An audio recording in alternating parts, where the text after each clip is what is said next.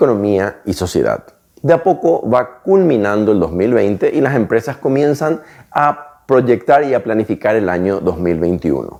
Pero, ¿cuál es la dinámica de la economía paraguaya, sobre todo de sus regiones, para pensar el año que viene?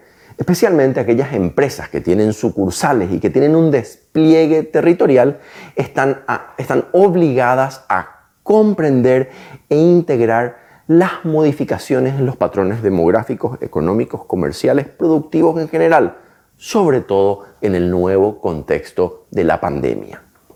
Por eso es necesario reflexionar sobre las diferencias regionales, sobre la nueva demografía, sobre los sistemas productivos, cómo van a impactar en las diferentes regiones con el objetivo de tomar decisiones precisas en función a las necesidades de cada una de las ciudades o zonas productivas y no, como tradicionalmente se suelen hacer, se toman las decisiones desde Asunción.